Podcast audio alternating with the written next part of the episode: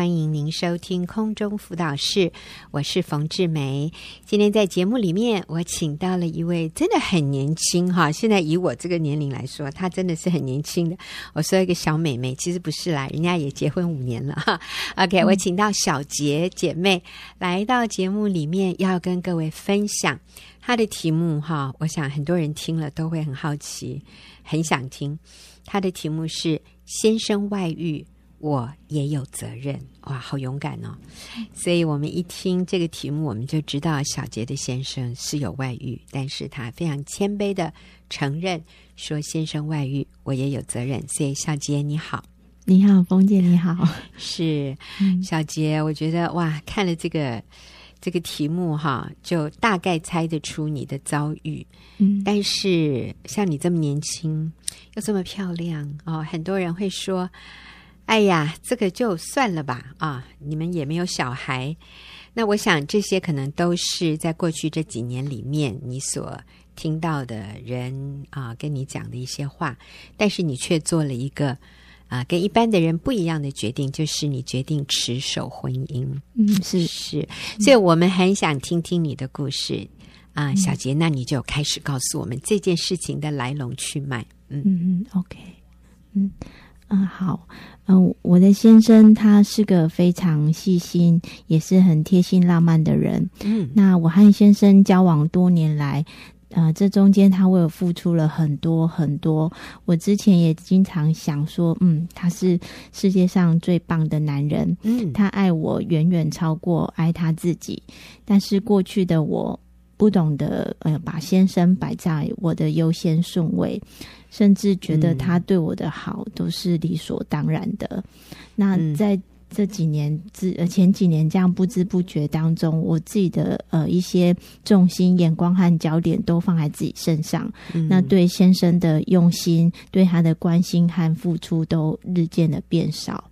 尤其没有看重跟满足先生的生理需求，嗯、我也常常以工作压力和工作劳累而推迟先生的要求。哦，是哈，嗯、所以你刚前面讲到说他是一个非常细心、贴心、浪漫的人，例如他以前都做了哪些事情让你觉得？啊，他是全世界最棒的男人哈。嗯，嗯，因为之前我下班的时候，几乎天天先生他都会开车来等我，来接我下班。哦，对，那尤其在一些节日，比如说是生日或圣诞节一些呃重要的节日，他都会自己先去买好礼物，然后给我一个惊喜，这样、嗯、这样哈。嗯，你说甚至有一次怎么样？呃、甚至呃有一次，因为因为通常我们都会去庆祝节日的时候会去吃晚餐，然后。呃，有时候会在晚餐过程当中，他就会把他的就要送给我的礼物拿出来，这样子。哦、那有一次是呃，我们就吃完饭，那诶也还没有收到礼物，但是回到家就是一开门，那个就一个大礼就放在桌上，嗯，然后真的很很感谢他，就是都是自己去进，就是私底下就是事先去安排这些，嗯、然后要给一个大惊喜这样子。所以他好用心哎，嗯，对、哦，他也是一个。真的很看重这种制造浪漫气氛的这样的男人，其实这样男人不多耶。嗯、所以小杰，你真的是捡到了哈。嗯、我说对，真的，你说他是全全世界最棒的男人，这样我不难想象。嗯 啊、呃，这样这么用心制造气氛，想讨老婆欢心的男人哈，真的不多。嗯、那你说，可是？你因为自己工作很忙啊，你觉得这应该这是他对你好，应该都是理所当然的，所以你也常常推辞他在生理这一方面他有需要，那你也会说啊，我太累了啦，我今天不想了哈，来拒绝他，嗯。嗯，嗯，而且。以前就是自己常晚上下了班，嗯、还会一直跟先生抱怨公司的事情，嗯，然后也会常把上班的情绪带回到家，嗯，然后之前我都觉得家人就是能够让我抒发我的感觉和情绪的人，呃，常常忘记关心，诶，他今天一整天的工作好不好啊？嗯、在同事呃工作上相处怎么样？嗯，那。另外，嗯，还有一个很重要的，我知道先生很喜欢小孩子，嗯、但我为了自己的一些生活的便利，或是担心身材可能会走样，或是自己未来的时间可能都会必须用在小孩身上，嗯、然后就曾经多次告诉先生说我不想要生小孩这样。嗯嗯，所以你们没有小孩？嗯，对，嗯、现在目前没有。是，嗯嗯，所以。以前就是一个有公主病的女孩子，对不对？嗯，有一点，就是很自我中心，嗯、对，觉得先生对你好，这应该的。嗯，呃，对啦，我是很幸福，可是那也本来就应该他做的哈。我们比较不会反过来说要求自己也要对先生付出，嗯，就是真的是一个比较自我中心，然后不是很成熟的，对一个。嗯，还像青少年一样的啊！嗯、我承认，对，那可是这样的情况就一夕之间改变了。嗯嗯嗯，对。那因为呃，因为之前我呃我说觉得他是世界上最棒的男人，也是我。以前我一直相信我先生是绝对不可能，就是会有外遇的先生。嗯、对，嗯、那就是呃，我们也相处了七年之后结婚，结婚三年、三四年之后，后来发现先生有外遇。嗯，那。他也告诉我说，他跟我比较适合当好朋友。那甚至也呃，就是说了一些我的不是，譬如说，呃，我一直像个小孩子，或是老是穿牛仔裤，呃，或是他我会做的一些简单的家事，他也都会做，或是我不喜欢他的家人等等。嗯，那在一次我们的大争吵之后，他指着我狠狠的跟我说：“我跟你离婚离定了。”嗯。那当时那时候我的心真的很彷徨，很慌乱。嗯、那一亲友也开始要我设定停损点，也说啊，你这么年轻就有外遇，外遇，那以后可能一定还会有在先生会再犯第二次之类的话。嗯，那时的先生除了对我的爱生变，他的脸孔也变得很陌生。嗯，那一开始先生也要求我要搬出去住。嗯。我告诉他，我又没有做错事，为什么要搬？嗯，他就说你不搬，那我搬。哦，于是他就搬出去了。嗯，我对他的一些改变感到很失望，嗯，然后也开始有了想要离婚、想要放他自由的念头。嗯，那嗯，那阵子的我非常的软弱、无助、孤单，那想要多接触人群。于是我呃跟着我的亲戚到教会，那听到充满阻碍的圣歌，我常常每一首都会让我感动流泪不已，嗯，感觉到自己真的好像被神所触摸，被神所安慰。嗯，有一次在为我祷告的童工向我介绍了冯志梅老师及学员传道会，嗯，我就开始呃上网去搜寻阅读呃学员传道会的文章。那在当时亲友都很不看好我们婚姻的情况下，我我发现有这样的在真理中坚持持守婚姻的团体，真的给了我很大的激励，而且我也发现。持守婚姻是我想要的，我开始呃参加学员的婚姻班，然后加入妇女小组，并且祷告接受耶稣成为我生命的主。嗯，好，所以小杰，我听你这样的分享，就是在你人生最低落的时候、最谷底的时候，你甚至也有想要放弃婚姻的念头。对，其实你说你说的是。放他自由，啊啊！各位，那个真的不是放对方自由，反而是让他跌落万丈深渊哈。嗯、所以我们说，离婚真的不能解决任何问题，所以不要放弃。嗯、但就在你想放弃的这个时候，你接触到了啊、呃、教会，有人请你去教会，然后你也开始。接触我们的婚姻的课程，然后还加入了小组。对，所以这个时候你就发现，哎，你的生命开始一个转变，好像一个转机。嗯，在这样一个很绝望、很无助的情况下，有了转机。那所以我们看到，真的是上帝有的时候使用我们生命当中一些最最困难，甚至我们觉得很悲惨的遭遇。但是，让我们来认识他，让我们来经验，他是一个可以改变生命的神，他是一个可以让我们在软弱中得到能力，让我们在无助中然后得到智慧的一位神。好，我们迫不及待的要听你认识耶稣以后，你有什么样的改变？嗯，是。嗯，认识主的真理之后，我才知道原来婚姻的关系是神他赐给夫妻之间真的何等宝贵的关系。嗯嗯、那当我拥有时候不懂得珍惜，那当我快失去的时候，我才真的痛悔不已。嗯、也一直到我们婚姻出现问题的时候，我才开始检视到自己有非常多没有敬重、顺服我先生的地方。嗯，像是一再表示，呃，我自己不想生小孩，嗯、然后或是随自己呃的情绪去去跟先生讲话。嗯、那也包括不尊重，包括论断先生的家人，哦、也不喜欢参与先生他家人的一些活动。嗯，那也常让先生就是开车等我下班，嗯、呃，不懂得珍惜等等，是把这些都看成是理所当然、嗯、啊。我觉得常常我们在婚姻里，婚姻没有状况的时候，我们都还。很率性，就是想到什么就讲什么。嗯、看你爸不顺眼，我也说；对 看你妹妹不顺眼，嗯、我也我也就是这样脱口而出。好像就像你前面讲的，好像对自己家人，就是就是我可以尽情抒发我的情绪的地方。我想到什么就说什么。嗯、但是我们真的，我就要提醒自己，我也提醒所有听众朋友。呃，其实，在家里我们要更谨慎，因为家人其实都是很脆弱、很敏感的。嗯，那有的时候，表面上他们不跟我们计较，可是心里他们都有受伤啊。这个累积、累积啊，呃，再加上如果你的先生、你的太太，或者你的身边的这些亲人啊，呃，包括你的兄弟姐妹啊，你知道，如果他们的个性是比较内敛的。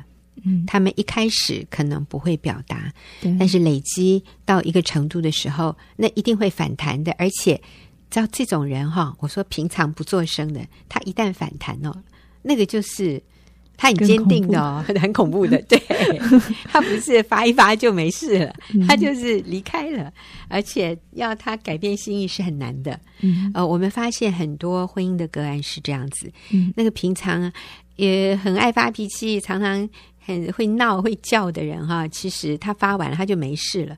可是那个点点哈，安静都不作声的人哦，嗯、你你认为他好欺负吗？有一天他突然 一个绝地大反攻，对然后所有的人都傻了眼，然后换不回来，嗯、因为他就是已经累积太久。其实这个也都不健康，我不是说这样是好的，嗯、这是非常不好的。嗯，但是我们就。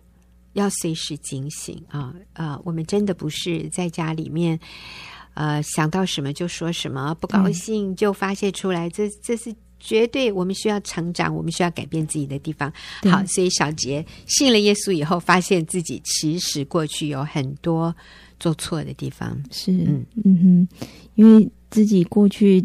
真的犯了蛮多错，嗯、那也先生他曾经给我真的是满满满满的爱，嗯、那自己却这样无形中一直帮他把他往外推。现在我才了解到说，原来孩子小孩是神所赐给夫妻最宝贝的礼物。嗯，而且现在常在路上看见看见有小孩的一些幸福一家人。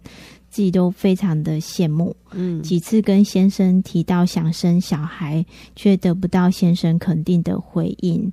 嗯、我现在真的是悔不当初。嗯，当时不想要小孩，现在想要，可是先生已经不热衷了。以前他很想要的时候，你不要；现在他有外遇了，你想要，哎，他也他也没兴趣了。嗯嗯，对。我那呃，现在我真的非常感谢有妇女小组，而且透过小组长整理的教导和其他呃婚姻也有问题的一些姐妹们，她们生命的分享跟成长，让我真的可以坚定持守在婚姻里面，嗯，然后可以学习主对我们每一个婚姻的计划，婚姻出了问题，真的不是放弃，而是勇敢去面对，学习顺服神，嗯、也顺服我的先生。嗯、所以，你们的婚姻其实曾经来到一个非常非常对立或者非常撕裂的一个情况，但是因为你信主，然后你开始有一些改变，所以你先生其实也有改变呢。是，你们的关系其实有改善。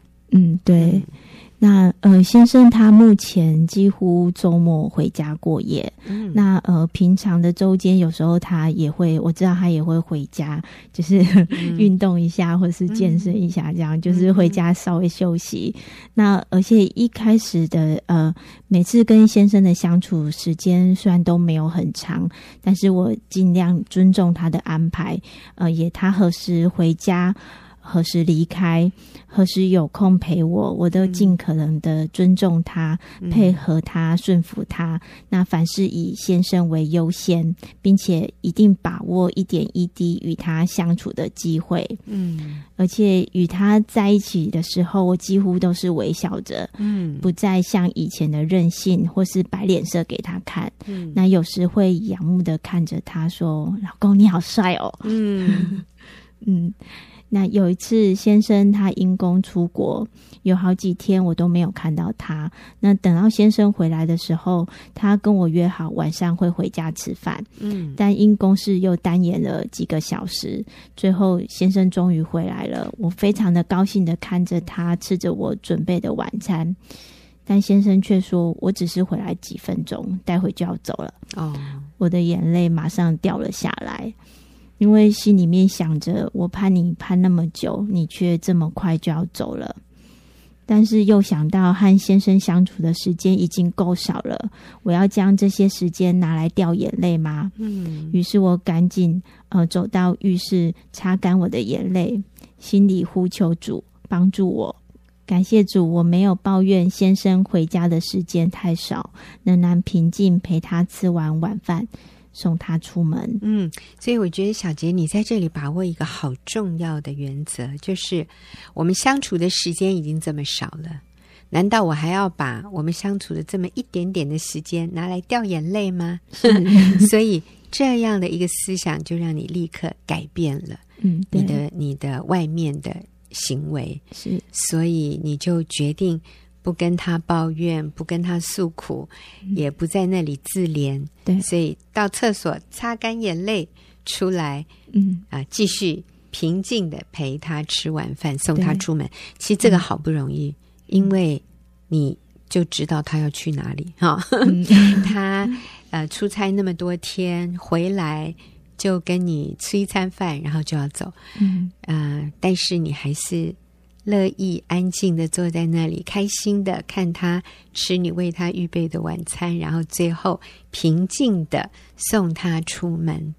那你觉得这里有一个是是什么样的力量让你能够这样做？嗯、呃，真的就是主的力量，主给我的力量。对，因为。真的好几次，当有类似这样子的一些痛，心里面的挣扎跟痛苦的时候，那我又不想把自己就是这样哭丧的脸表现在先生的面前。嗯，我通常我会先离开，就是譬如说我到房间或是到厕所，嗯，然后把眼泪擦一擦。那当然最重要的是心里面我会跟主说：“主，你帮助我，主，你救我。”这样、嗯、是对，然后让我整理港。搞快快的整理好我的情绪，然后再就是回到先生旁边。是，是，所以我们发现这是一个随时随地都要做的一件事，嗯、就是我们随时与主耶稣连接。对，当然，呃，我们遇到一些情况的时候，我们会难过，我们会受伤。对，可是就不要继续。沉溺在那个受伤的感觉和情绪里面，对啊，因为这样只会让关系更多的撕裂，更多的对立。嗯、所以，我们就在那个当下，我们靠主，主啊，你帮助我。对，然后我们愿意接受上帝的帮助，你就会惊艳到心里有力量，可以擦干眼泪，嗯、再一次啊，这是什么？圣经说啊，举起下垂的手，挺起哈这个发酸的腿。啊，然后可以继续走前面的路。那这个就是随时依靠神所能够带给我们的，真的每天啊，很真实啊，不是信仰是一回事，生活是一回事。真的信仰跟生活是可以完全连接的，能够让我们在里面其实充原来是充满自怜、孤单的情况下，我们可以立刻转为喜乐、平安。并且做对的事，我相信你先生看到你这样的表现，他一定非常的惭愧哈。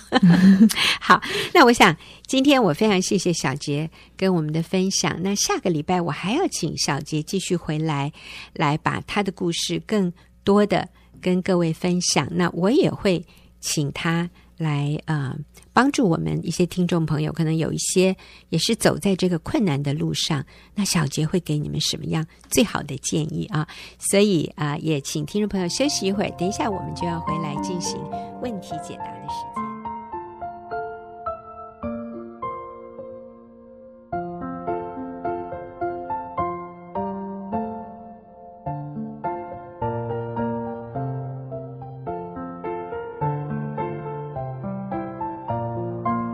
们现在要进行问题解答的时间。那今天跟我们一起回答问题的是秀敏姐妹。那秀敏也是学院妇女施工的一位非常令我们尊敬的小组长哈。所以秀敏你好，哎，大家好，好。那秀敏，我们今天也是要回答一个，哎呀，听起来有点复杂的问题 哈。其实我们回答听众朋友这些问题的时候，我们真的是看见家家有本难念的经啊，每一个人。从他的角度来看一件事情的时候，就会觉得好难哦，好像被卡住。嗯、但是感谢主，我觉得在圣经里面，在上帝的真理里面，我们都是有出路的，嗯、都是有我们可以做的正确的事情的。所以这是一个孩子啊，一个成年的孩子，他写来的一个问题。他说：“我父母已经离婚十多年，然后离婚之后，父亲。”与一位阿姨同居，那个阿姨是分居状态，有两个孩子，所以那个阿姨也是没有跟自己的原配离婚，只是跟原配分居，自己有两个孩子。然后我的父亲就跟这个阿姨也是，啊、呃，就一起同居了。那爸爸偶尔会到我家来住上几天，可是每一次爸爸来的时候，妈妈就会来。嗯，留在我们家，有的时候到晚上十一点啊，都还在我们家。那他们在我们家的时候，就有一些亲密的举动，像呃喂对方吃东西啊，或者是有一些身体的接触啊，像按摩呀啊这样的一种亲密的举动。他说，在我看来哈，这样十分不讨神的喜悦，因为我爸爸还没有离开第三者。我觉得这样看起来，我妈妈像是第三者 啊，就是说，他说我爸爸还没有离开那位阿姨，所以看起来我妈妈像是一位第三者。我妈妈想用自己的身体或者是生活的资源来挽回父亲。请问他们两个人可以单独在家里约会吗？嗯，他们有这样亲密的举动合适吗？嗯啊。好，所以这是一个成年的孩子，嗯，嗯写信，他对于他父母的一些互动，嗯，他觉得非常的困扰，嗯，那当然他们都是基督徒，所以他们觉得从上帝圣洁的标准来看，嗯，这个实在是让他们非常不能接受、嗯、啊，就觉得很混乱，嗯，那其实我也觉得真的很混乱、嗯、，OK，真的我不怪，我不怪这个孩子啊，这个成年的孩子，他里面有。很多我觉得错综复杂的感受，嗯，嗯。是。不过我觉得首先蛮感恩的是这位嗯、呃、孩子，成年的孩子哦、嗯，他至至少是他是非常明白真理的，嗯，嗯。对他看到这些不对的关系，他里面是非常着急的。嗯，还有我也看到，就是他跟他的父母是有保持好的关系，嗯、所以爸爸虽然是跟。呃，外面的女人同居，嗯、可是他还愿意接待他爸爸，嗯、偶尔回来他们家住几天。是，是那呃，根据他这样说哈，他妈妈应该是没有跟他们住在一起，嗯、他妈妈可能有自己住的地方。嗯、是。嗯，那我想我们先来重新再澄清一次，就是上帝对婚姻的原则是什么？嗯、那神对嗯婚姻的原则就是一夫一妻，一生一世，至死不离。嗯、就是除了死亡，你们的婚姻关系才是结束。嗯、那如果结了婚，就不要离婚嘛，是绝对不可以离婚的哈。那离了婚就尽力去复合。嗯、好，那如果对方已经再婚。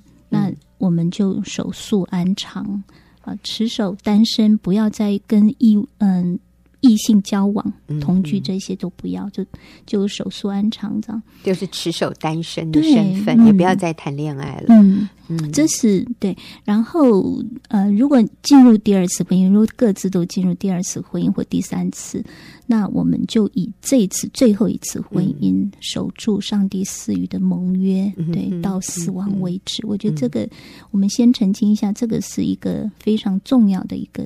原则，嗯嗯，嗯，所以你不能说已经进入第二次婚姻了，然后发现说，哎呀，这个不对，我们还是离一离，然后再回去跟第一个 复合，这样也不不合适了。是，嗯，呃，那这是一个原则哈。所以现在听起来，这个这个呃妈妈，好，这个妈妈她很想跟爸爸复合，嗯，所以她会用一些身体的方式，或者是一些经济的方式来挽回爸爸的心。嗯那其实这是对他方向，方向就是他要去挽回复跟他的前夫复合。嗯、那这是一个很好的。那但是我想，我觉得这里面我们需要谈一个界限的问题，就是一个成年人的儿女对父母婚姻的关系的一个一个尊重跟界限，我们需要去弄清楚这个关系，什么是你该。扮演的角色，什么是你不该去参与的一个角色？嗯嗯嗯。那当然，呃，我们刚才也讲到说，他妈妈用身体的这种亲密的互动，嗯、甚至给他爸爸一些经济上的支柱，嗯、想要用这样的方式来挽回他前夫的心，哈。嗯。那我们说这是一个对的方向，但是当然也是还要有它的限制的，哈、嗯。就是我们说。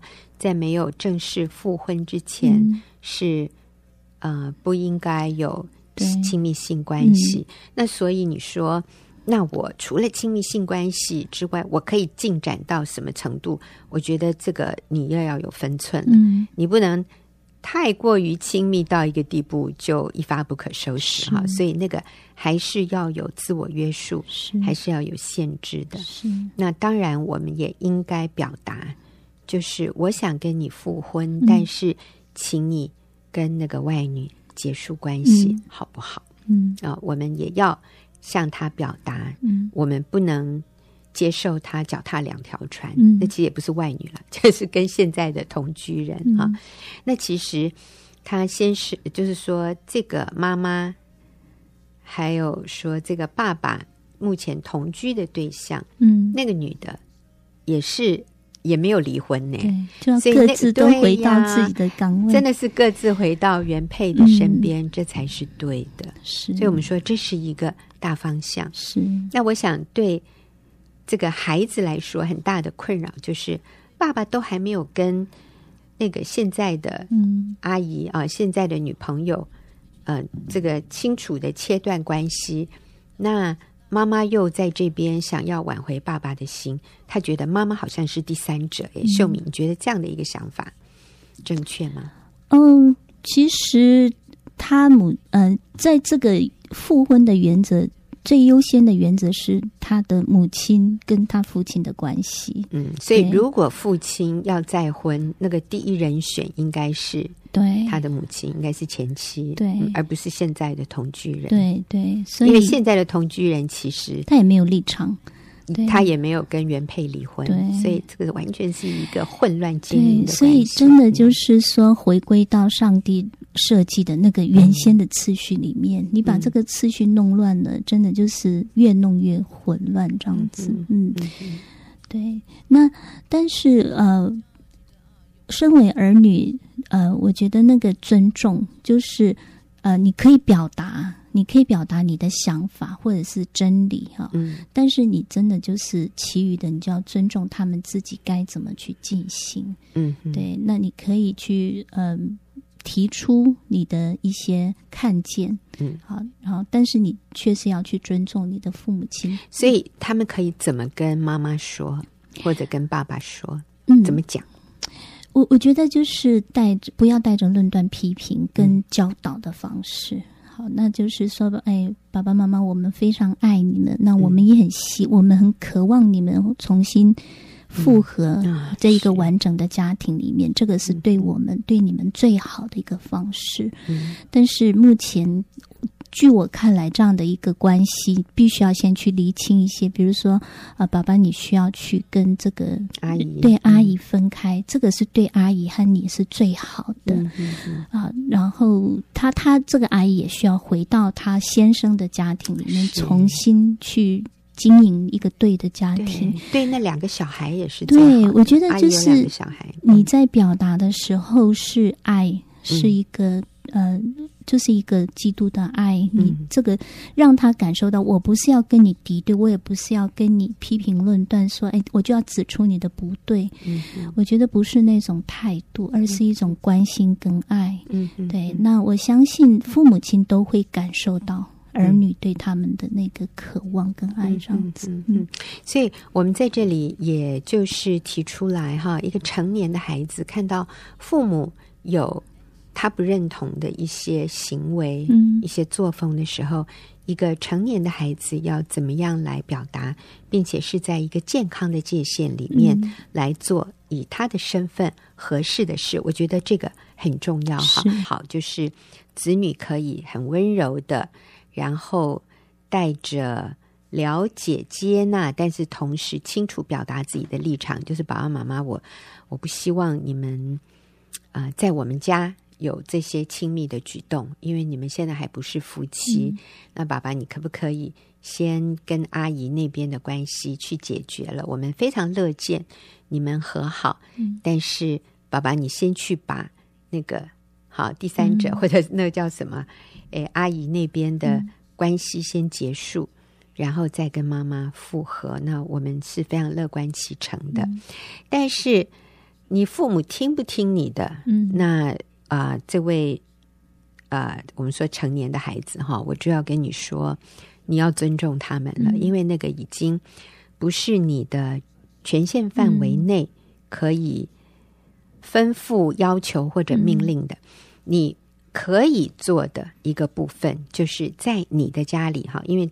从你的来信里面，我看得出来，你也已经结婚，你也有小孩，嗯，你也不希望你的孩子看到阿公阿嬷之间很混乱的一种关系，嗯，所以你可以对你的父母说：“我们，我跟我的配偶，我们非常乐见你们复合，嗯嗯，但是在爸爸跟女朋友的关系还没有结束之前，那我希望。”你们在我们面前不要有这种很亲密的举动，嗯、所以在我们家我不希望看到。